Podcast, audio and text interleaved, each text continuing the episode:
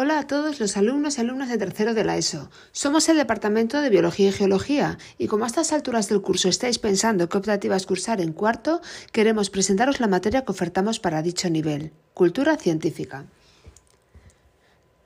Llegamos a vosotros mediante esta vía, hasta ahora inusual, de comunicación, no solo para daros la información básica de dicha materia, sino también para mostraros la metodología con la que queremos trabajar y permitir vislumbrar cómo queremos proyectar nuestro conocimiento y reflexiones más allá del aula.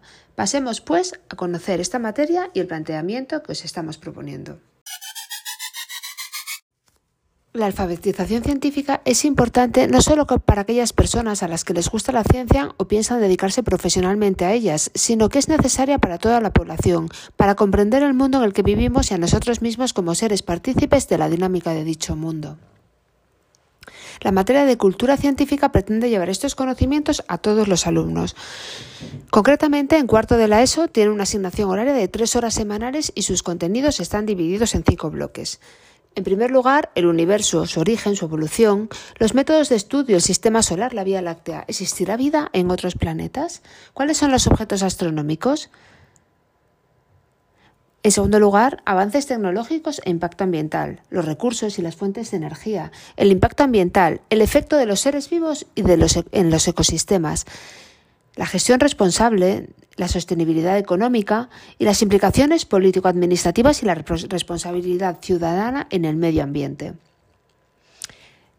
El tercero, los nuevos materiales, la humanidad y los materiales, su importancia, la explotación y los conflictos en la obtención de recursos, el consumo, los nuevos materiales y su uso tecnológico.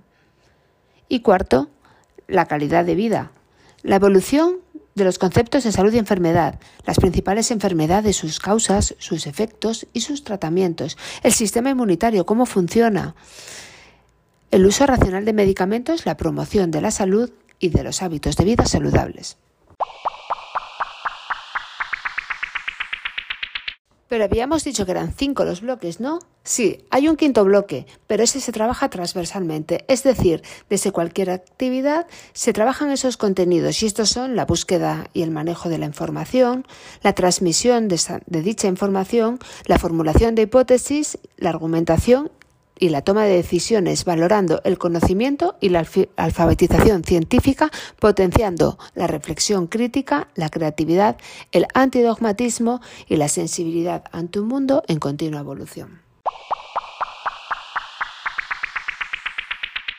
¿Y cómo vamos a llevar a cabo eh, la, impartición de estos contenidos? Pues bueno, durante la primera evaluación se, se asentarán las bases teóricas de los cuatro temas, mientras paralelamente aprenderemos a grabar, editar y publicar podcasts, que inicialmente grabaremos con el temario base, pero que serán de interés para el resto del curso. Del curso. El resto del curso se ampliarán estos conocimientos mediante la profundización y ampliación de estos saberes a la vez que vamos creando contenidos de divulgación y de actualización y realizando entrevistas a expertos y actividades de debate. ¿Pero por qué podcast? Como hemos comentado, la alfabetización científica es un pilar cultural de la ciudadanía. Entonces, ¿por qué quedarnos en el aula? ¿Por qué no crear un canal para la difusión de los contenidos que trabajemos o los debates que organicemos? Un canal en el que los oyentes puedan enviarnos sus comentarios, preguntas e incluso peticiones.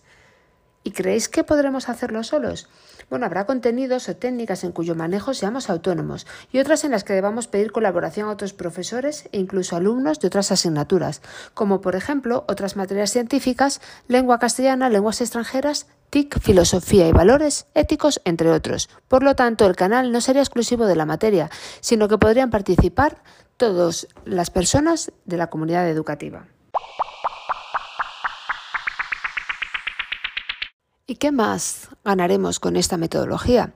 Pues el trabajo de contenidos junto a la metodología podcasting permiten no solo comprender e interiorizar los contenidos de la materia, sino fomentar la investigación, el manejo de la información y la capacidad de transmitir estos conocimientos.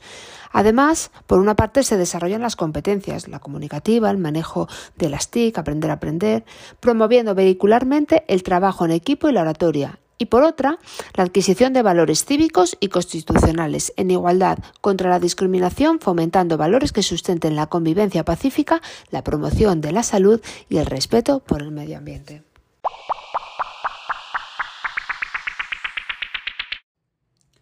Nos encantaría contar con un gran equipo para llevar a cabo este proyecto y cada aportación cuenta, por lo que si quieres cursar esta materia eres bienvenido y si eliges otra, escúchanos y ten presente que puedes participar. También contamos contigo.